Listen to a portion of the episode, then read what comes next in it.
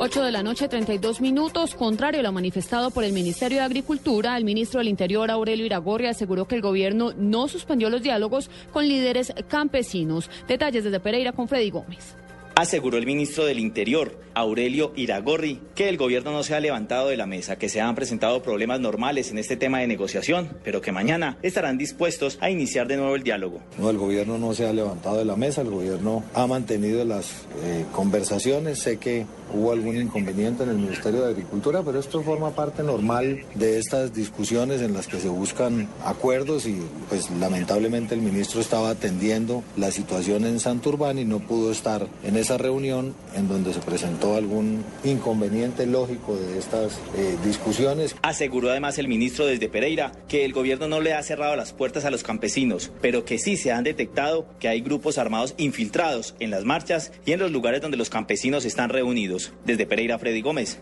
Blue Radio.